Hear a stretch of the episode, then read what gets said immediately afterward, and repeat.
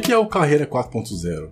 Carreira 4.0 veio, né, esse termo, da indústria 4.0. A indústria 4.0 foi é, que a gente considera a quarta revolução industrial, que é a revolução do, do digital né, dentro da, da, da empresa, da, da, indústria. Não só a automatização, mas toda a transformação tecnológica dentro da indústria. E aí, em função disso, começaram a surgir vários termos né, do 4.0 fazendo menção a essa transformação digital que a gente está sofrendo no mundo. E o Carreira 4.0 é exatamente um termo que é dentro disso. É a transformação da carreira nesse momento, nessa era digital. Então, é a carreira voltada para o mercado do futuro, é a carreira que está conectada com essas competências que a gente falou que são fundamentais e com esse olhar de preparação e de protagonismo de carreira, que a gente falou um pouquinho aqui, que é essa consciência de que eu sou o dono da minha carreira, não é a empresa, não é ninguém. Interessante. Então, na verdade, esse Carreira 4.0, ele é um produto, é um produto seu nas suas consultorias para a pessoa ela se preparar para as atualizações que estão acontecendo nas carreiras do momento. Seria mais ou menos isso? Isso, é, o conceito carreira 4.0 é isso que eu falei. O trabalho 4.0 que eu faço, que é o, o treinamento, né, carreira 4.0, ele é um treinamento que foi voltado exatamente para isso. Eu já trabalhava com o coaching carreira, que era um programa que é muito mais de orientação profissional, que é isso, né, muito do que a gente falou, eu falo porque eu trabalho com esse, com esse coaching carreira há muito tempo, e é isso, as pessoas que não conseguem crescer, que não sabem como fazer uma transição, que não sabem como se desenvolver, que estão infelizes, insatisfeitas na carreira, então tudo isso. Porém, surge agora, né, mais, mais ainda, já tinha, mas agora surge realmente com a necessidade de não só as pessoas fazerem um planejamento de carreira e trabalhar um desenvolvimento pessoal profissional, mas se preparando para esse mercado do futuro. É, e aí entra até uma parte de consultoria que eu faço de projetar a sua carreira. Então você está em qual área? Ah, eu sou um analista financeiro. Mas até quando? Será que, será que vai continuar existindo analista financeiro em 10 anos? Você vai planejar a sua carreira agora e vai dar um tiro na água? Daqui 3 anos some lá sua função? Então a gente olha para cenários do futuro para identificar se essa carreira vai continuar existindo, para daí a gente fazer um planejamento em cima disso. Né? E não dá para a gente fazer planejamentos muito longos, não. Como eu falei, o mercado vai mudar muito aí ainda, mas o que, que é o principal? O foco do Carreira 4.0 é mudar essa mentalidade de prepare-se, porque daqui em diante o, a transformação, o conhecimento, o aprendizado tem que ser contínuo. Quem não estiver aberto para mudança não vai sobreviver no mercado de trabalho. Eu estava achando que você ia, ia pegar o currículo do cara e falar assim: ó, você vai ter que estudar isso, isso e isso, mas na verdade, você vai meio que preparar o cara. Vamos supor, ah, o cara trabalha com infraestrutura, por exemplo. É um exemplo, tá, gente? Vamos supor que infra evolua para cloud e trabalhar com programação. Você vai preparar o cara na parte emocional, na parte quais são as partes que, que você vai ajudar o cara a desenvolver? É, é, é, bem isso mesmo. Vamos supor que né, seja esse cara de infra, que hoje ele trabalha lá no data center enorme, ele tem toda uma questão, e aí é, ele, ele tem que se preparar, ele vai é, programar, é, planejar o, o, a carreira dele, né? Como que eu vou me planejar? Como que eu vou fazer isso?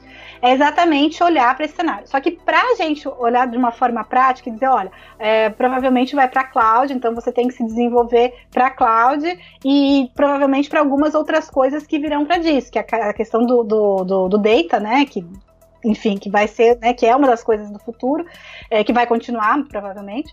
Então, é, quando, então, a pessoa tem que se preparar, então a gente tem que olhar para esse lado técnico do que ela vai ter que desenvolver para ela começar a aprender e, e se direcionar para esse mercado, né? E aí entra aquilo, tudo aquilo que a gente falou dos cursos, então, de repente, você tem uns certificados, ah, hoje eu trabalho com infra, mas eu, eu comecei a aprender sobre é, inteligência artificial de alguma forma, sobre algumas coisas que deem esse indício de que eu estou me preparando para esse mercado que vai mudar. Então, isso é muito válido. Primeiro, porque você vai aplicar o conhecimento onde você já está, que é sempre o, o foco. Mas também é possível você olhar para o currículo da pessoa e falar: olha, esse cara entende aqui de, de tal coisa, né? Então, é, isso é muito legal. É, mas para fazer essa transformação, a pessoa precisa passar por essa mudança aí psicológica, ela precisa se abrir para isso, ela precisa entender que ela tem que mudar o comportamento, ela precisa... então a gente trabalha tudo isso, então desde a definição de objetivos até esse desenvolvimento de competências. Então, olha, a partir de hoje tem que ser mais flexível. Então, a gente tem que ir fazendo, sim, é, é, to, toda essa mudança, mas essa mudança interna principalmente. Entendi. E também eu olho o currículo, tá? Eu também faço isso, também direciono o currículo, o LinkedIn. E isso também é importante, né, para o profissional, que é a imagem e o marketing pessoal dele. Né? Sim, né? Como sim. fazer marketing pessoal, inclusive. Mas isso é muito importante. Mas o principal é a mudança da mentalidade, é virar essa chavinha. Perfeito. Como funciona a consultoria para empresas? Para as empresas, é, o Carreira 4.0 se chama Profissional 4.0, que é na realidade, esse suporte aos funcionários, né? Esse suporte de mudança que a gente faz no Carreira 4.0, mas é, que é dentro da empresa. Então, quando empre muitas empresas estão passando por essa mudança digital, por essa mudança tecnológica, mas os funcionários não estão acompanhando, justamente porque não tem essa flexibilidade, porque não tem essa mudança de mentalidade, porque não estão entendendo o que está acontecendo é, com relação à carreira né, no mundo. Então, é um treinamento específico é, para transformar os a mentalidade dos funcionários, para deixar esses funcionários prontos e preparados para passar por esse, é, esse processo de transformação tecnológica tecnológica dentro das empresas. Além de outras coisas, eu também faço é, programas de demissão, de suporte à demissão, então eu faço outras coisas também, mas o foco são esses programas, é, palestras, até palestras de relacionamento, treinamento sobre relacionamento. Então eu trabalho muito sob demanda, né, do, do que a empresa precisa, é, mas o principal é o, o profissional 4.0. Quais são, hoje, uh, as dores da empresa nesse processo de mudança geral de carreira? As pessoas. sem dúvida, sem a menor dúvida. Que é exatamente né, o, o motivo de eu ter desenvolvido o, o Profissional 4.0. São as pessoas, né? Uhum. É, é, sempre foi, Entendi. sempre será. né, a dificuldade. Mas nesse momento de transformação é isso: é você conseguir mostrar para as pessoas que elas precisam mudar, que é o que eu falei, não vem de fora para dentro, é muito difícil. Então, é, eu preciso mostrar para os meus funcionários, para a minha equipe, que elas, é, elas têm que acompanhar essa transformação, que elas precisam mudar a postura delas, que elas precisam enxergar além do que elas estão enxergando, que até hoje funcionou desse jeito, mas que de amanhã para frente não é. E nessa transformação, que tem acontecido muito, que eu tenho de perto acompanhado isso tanto do lado da empresa quanto do lado do profissional, são as pessoas que saem, né? A quantidade de pessoas que vêm falam, Ana, é, tô na empresa, tô insatisfeito porque a empresa está mudando muito. Não tô gostando do que está acontecendo. Pode ser que ela mude para pior, né? Mas muitas vezes é a própria pessoa que ela não consegue realmente se adaptar no processo de mudança. Ah, eu tô acostumada a fazer isso, a empresa está mudando, eu não quero mais não. Ah, agora tem que fazer relatório, agora tudo tem que entrar no computador e fazer tudo digital. Não, não quero não. Eu tô acostumada a fazer no papel, quero fazer. Tem isso, juro para você que tem. Então é, é isso. Então é, é, a maior dificuldade das empresas é são as pessoas. Entende? É interessante você ter comentado isso. Quais são os problemas comuns diagnosticados. Epa, de novo. Quais os problemas comuns diagnosticados nas empresas? É, pensando né, nessa resposta anterior de que são as pessoas. É, já meio que respondeu. É, né? É, mas assim, não, mas é, é, o que, que, é interessante? Por que, que são as pessoas? Isso remete ao que a gente falou lá atrás sobre relacionamento. Então, as maiores dificuldades estão é, está em você conseguir fazer com que as pessoas realmente enxerguem os objetivos da empresa como um objetivo comum. Né? Então, empresas, é só as empresas que têm realmente uma cultura muito forte, muito bem estabelecida e muito voltada para o humano é que consegue atingir um nível de sinergia muito grande dos funcionários, que são as empresas que são as melhores empresas para se trabalhar, né? De verdade, não só no título, né? Mas é, é, que tem, né? Então, assim, são as empresas que realmente os funcionários se identificam e trabalham porque eles, eles é, é, o propósito dele de vida, né, é realmente muito fundido com o propósito da empresa. Então aí existe uma sinergia enorme, mas são poucas as empresas que conseguem isso. A maioria da empresa enxerga de um jeito o lado dela, o funcionário enxerga do jeito dele e fica todo mundo brigando lá dentro. Como as empresas podem descobrir e ajudar os profissionais a conhecerem melhor o seu talento? Os treinamentos, né, ainda, ainda são ferramentas muito eficientes para isso, mas a gente tem um, um, um agente aí que é essencial em tudo, que é o líder. Né? Então, o líder, o gestor, um líder bem preparado, um gestor bem preparado, ele vai ter esse papel porque ele está no contato individual no dia a dia com os funcionários dele. Então, esse líder, seja no direto ou até um nível acima, ele tem esse papel de incentivar, de instigar, de motivar. Ele consegue fazer isso com as pessoas. Quem realmente não se identificar vai sair, que é isso que eu estava falando, que é essa, essa seleção natural que acontece. A pessoa que está muito fora, ou ela vai ser mandada embora ou ela vai pedir demissão. Agora, as pessoas que se identificam, elas vão ficar. Então, desenvolver líderes é, é o ponto mais estratégico que uma empresa tem para fazer gestão de pessoas. Interessante. Bom, a gente vai para um rápido intervalo, a gente volta daqui a pouco, não saia daí. Esse vídeo é parte de uma série de entrevistas com a consultora de carreiras Ana Guedes. Acompanhe os vídeos completos no link da descrição ou nas principais plataformas de podcast. Conheça os cursos e e-books disponíveis em meu site. Cursos organizados em formações que vão desde programação até forense digital. Acesse wesleyrodrigo.com.br/cursos. Vem estudar com a gente!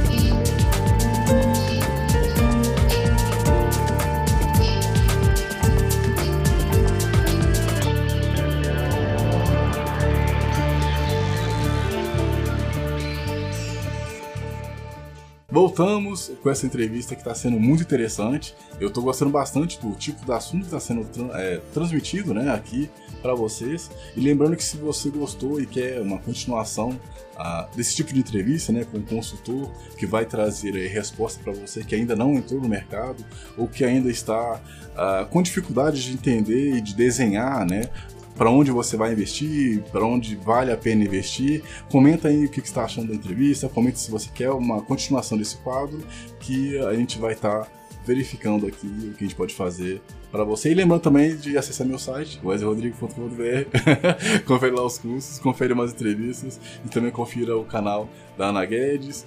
E é, você está no podcast também, né? Acesse meu site de novo, tá bom? Então vamos lá, vamos para a pergunta dos inscritos, tá? Eu tô com a pergunta do Emerson Meira.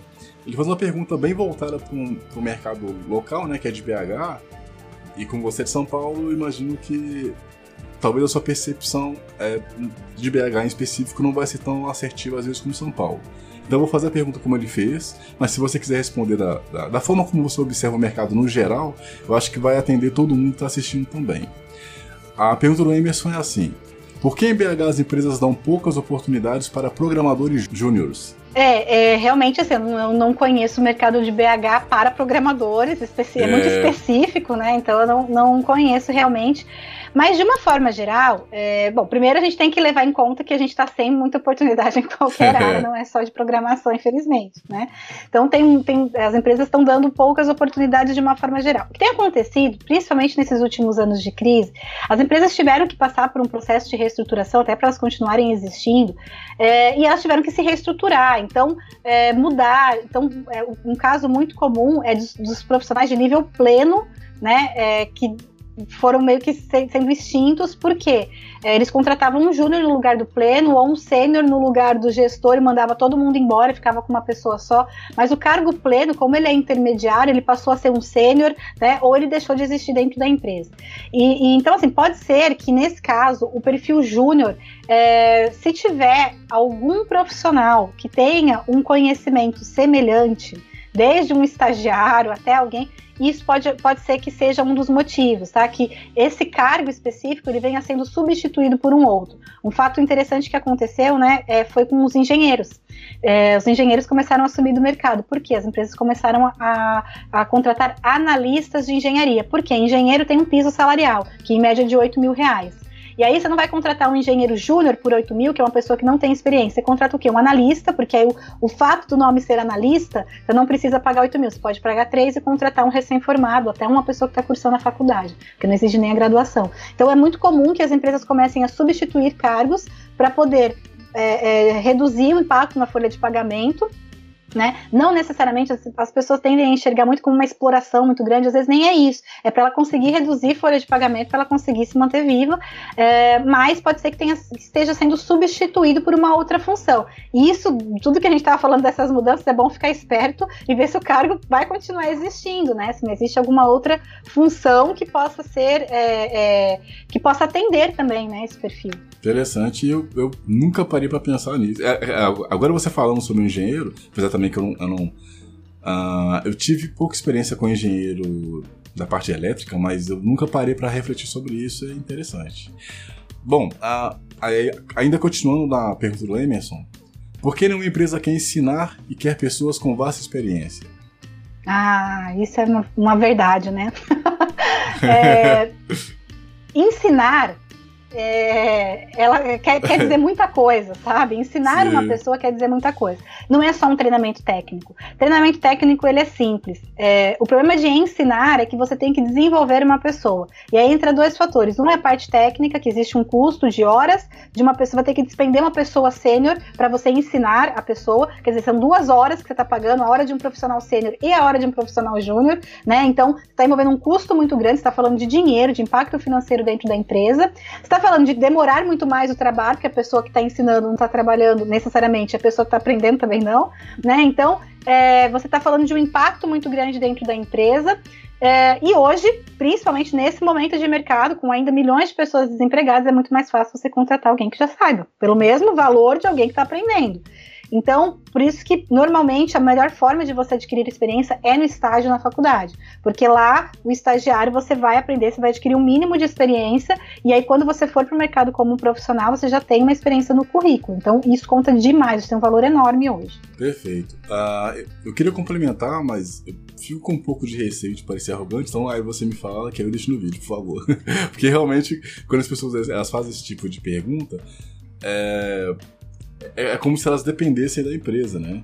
Então eu acho que, tipo assim, por exemplo, no caso, ah, ah por que nenhuma empresa quer ensinar e quer pessoas com mais experiência? Sim, é uma, é uma constatação no mercado, mas a gente passou por, uma crise recente e, ah, como o Flávio Augusto diz, né, na crise a, a, o baralho, né, as cartas do baralho são jogadas novamente. Então, as pessoas, as melhores, os melhores profissionais, eles vão ser contratados, porque a empresa, às vezes, é, ela passou por um momento que tinha que mandar a gente embora, e aí, como você também disse, sobre uh, o fato dela pegar algumas pessoas excelentes, você não disse exatamente isso, né? Mas é, o fato dela pegar algumas pessoas excelentes, às vezes com um cargo que não era exatamente o que ela fazia, ou com um cargo parecido, e consegue pagar um pouco menos do que pagaria se o mercado tivesse normal, é, normalizado, né?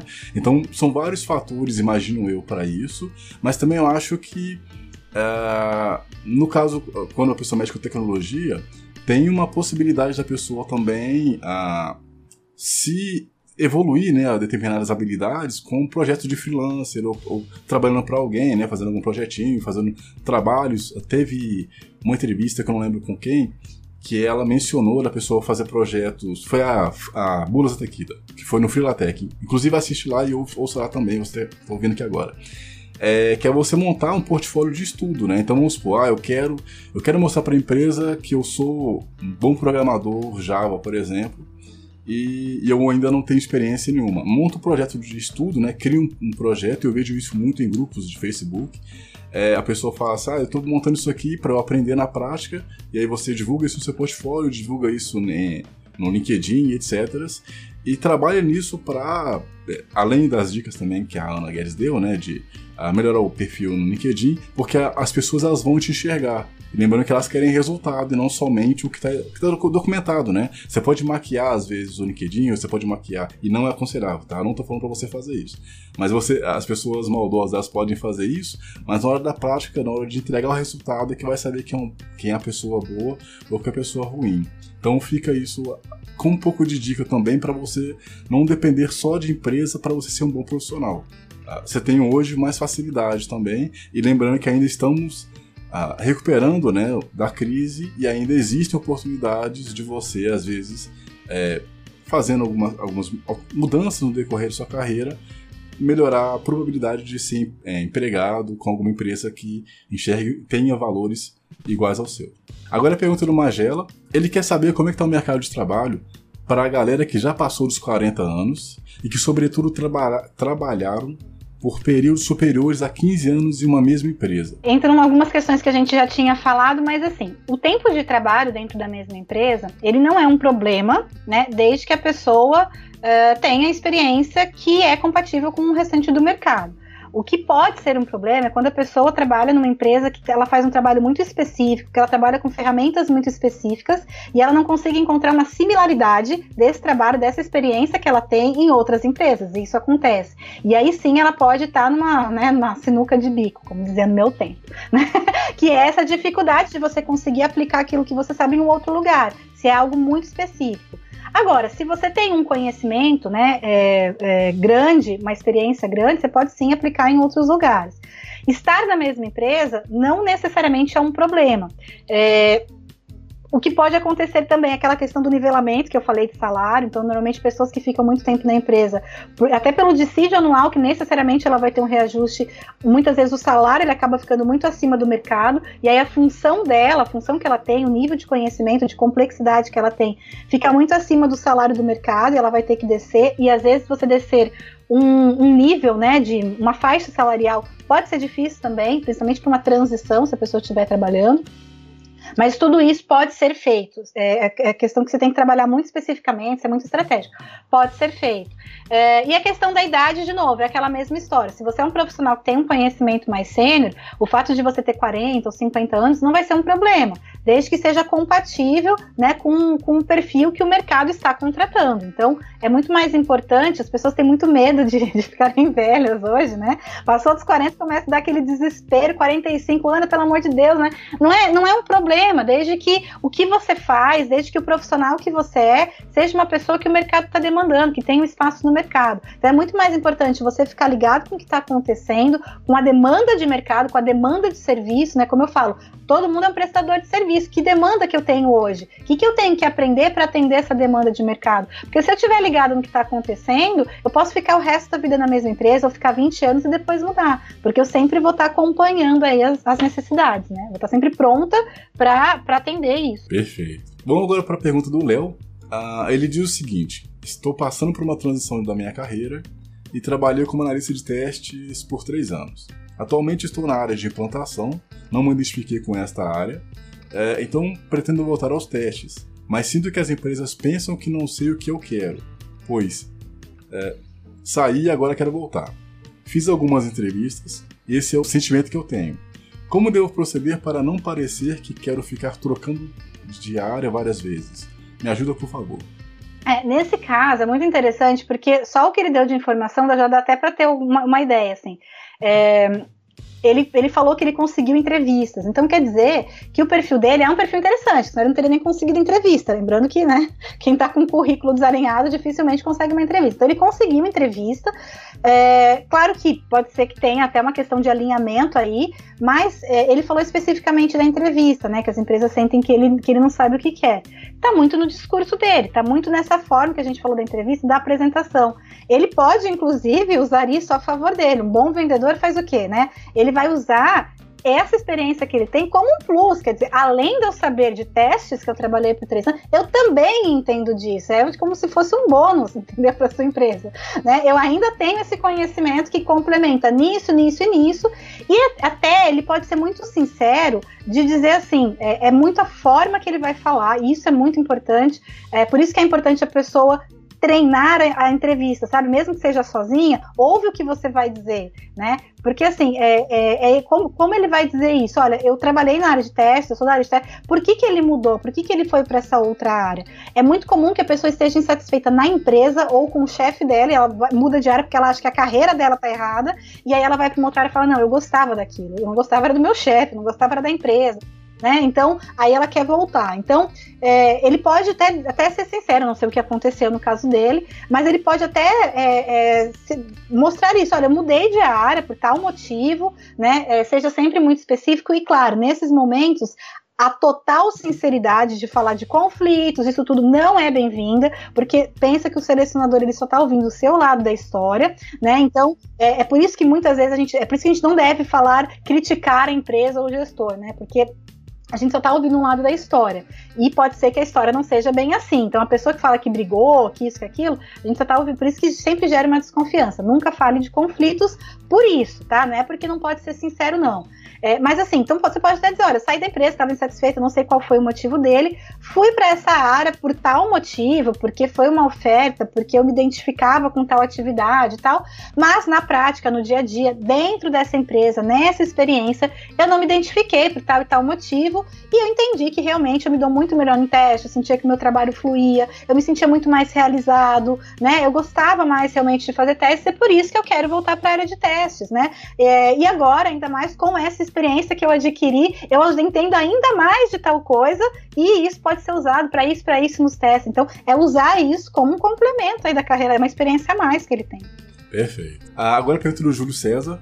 Ele, faz, ele, ele relata o seguinte: ele tem 46 anos, é formado e tem vontade de fazer uma faculdade em rede de computadores mas tem dúvidas sobre ter oportunidade no mercado por culpa da idade. É, aí entram duas, dois pontos, né? Um que é a da, da faculdade, que a gente falou, né? Até que ponto é, a hora que ele terminar a faculdade, as redes serão as mesmas de quando ele começou. Então, é, é, o meu, a minha dica aí para o Júlio César é ele pesquisar uh, quais são as tendências no mercado de redes.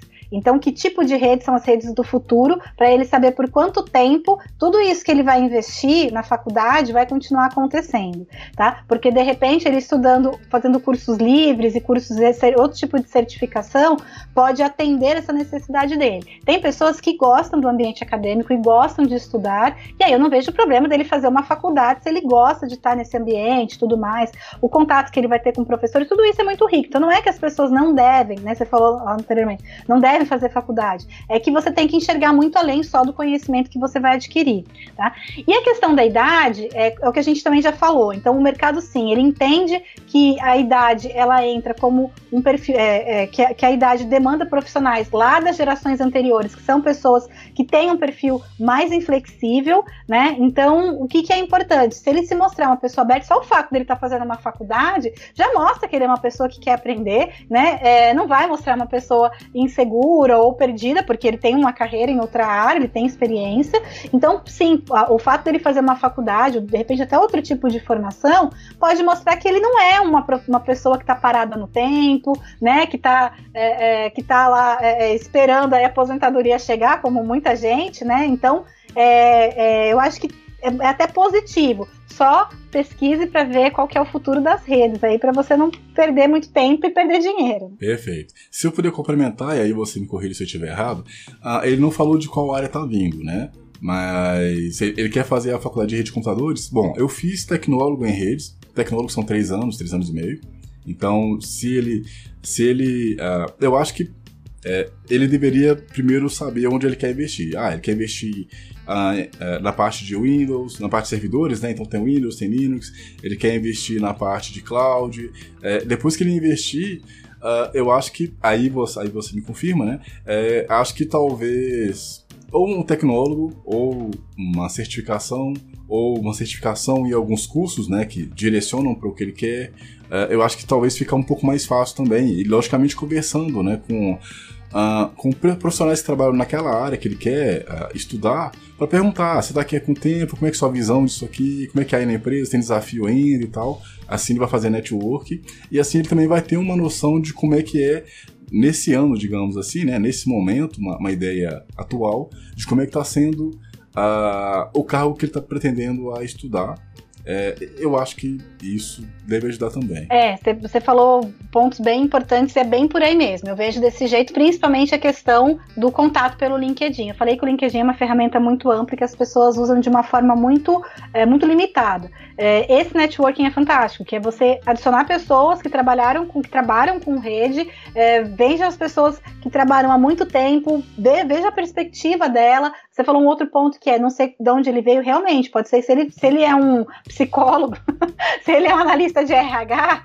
e quer vir para a rede, é aquela transição que eu falei, que pode não ser tão direta assim para ele conseguir né, fazer essa mudança. Mas se ele trabalha já na área de tecnologia, é, pode ser muito mais fácil, claro, né, pelo conhecimento, mas também é esse processo de transição então, é, como que você vai se posicionar? É, se você tem um perfil mais sênior, como que você vai mudar de área, né, para um perfil que seja compatível com o seu conhecimento? Até para você fazer estágio, eu diria que não é tão simples assim, porque as empresas para contratar um estagiário com mais de 40 anos são poucas que têm essa visão hoje. Hoje existe programas de estágio até para pessoas de mais de 50 anos, é, de 60 anos, mas é, ainda são pouquíssimas empresas têm essa visão. Mas isso de saber o que ele quer, que você falou muito bem, é isso mesmo. O que, que você quer, que área que você quer atuar, e converse com as pessoas. Converse com as pessoas que estão trabalhando com, com a, a questão das redes do futuro, com a questão das redes do passado. Converse com as pessoas que elas vão te dar uma boa perspectiva de mercado. Filtre muito bem, porque lembre que as pessoas